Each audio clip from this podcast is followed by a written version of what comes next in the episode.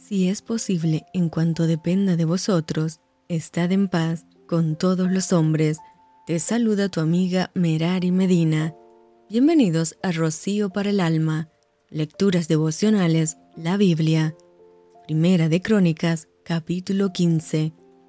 Hizo David también casas para sí en la ciudad de David, y arregló un lugar para el arca de Dios, y le levantó una tienda. Entonces dijo David, el arca de Dios no debe ser llevada sino por los levitas, porque a ellos ha elegido Jehová para que lleven el arca de Jehová y le sirvan perpetuamente. Y congregó David a todo Israel en Jerusalén, para que pasasen el arca de Jehová a su lugar, el cual le había él preparado. Reunió también David a los hijos de Aarón y a los levitas, de los hijos de Coat, Uriel el principal, y sus hermanos, ciento veinte de los hijos de Merari, Asaías el principal y sus hermanos, 220, de los hijos de Gerson, Joel el principal y sus hermanos, 130, de los hijos de Elisafán, Semaías el principal y sus hermanos, 200, de los hijos de Hebrón, Eliel el principal y sus hermanos, 80, de los hijos de Uziel, Aminadab el principal y sus hermanos, 112, y llamó David a los sacerdotes Sadoc y Abiatar, y a los levitas Uriel, Asaías, Joel, Semaías, Eliel y Aminadab.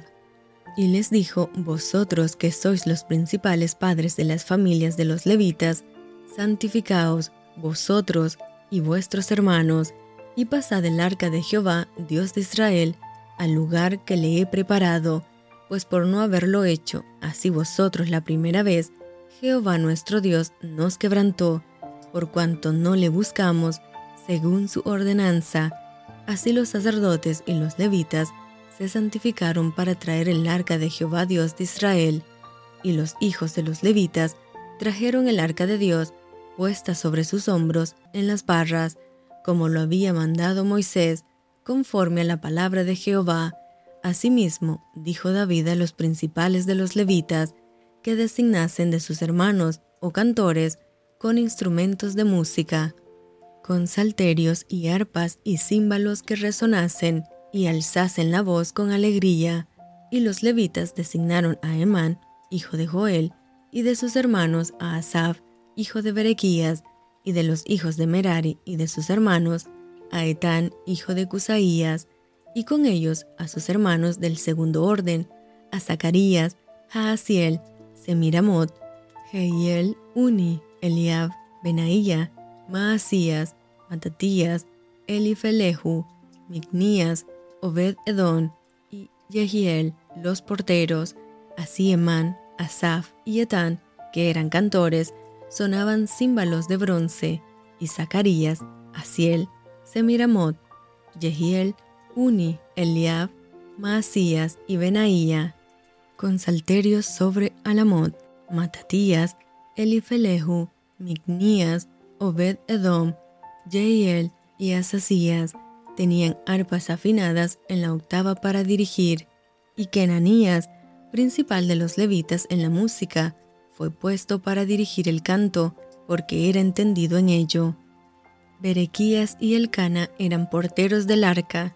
y Sebanías, Josafat, Natanael, Amasai, Zacarías, Benaía y Eliezer, sacerdotes, tocaban las trompetas delante del arca de Dios. Obed Edom y Ejías eran también porteros del arca. David, pues, y los ancianos de Israel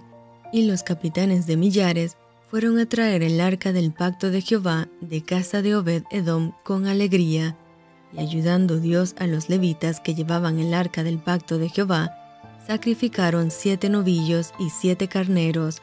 y David iba vestido de lino fino, y también todos los levitas que llevaban el arca, y asimismo los cantores, y Kenanías era maestro de canto entre los cantores, llevaba también David sobre sí un efod de lino. De esta manera, llevaba todo Israel el arca del pacto de Jehová con júbilo, y sonido de bocinas y trompetas y címbalos, y el son de salterios y arpas, para cuando el arca del pacto de Jehová llegó a la ciudad de David, Mical, hija de Saúl, Mirando por una ventana, vio al rey David que saltaba y danzaba y lo menospreció en su corazón.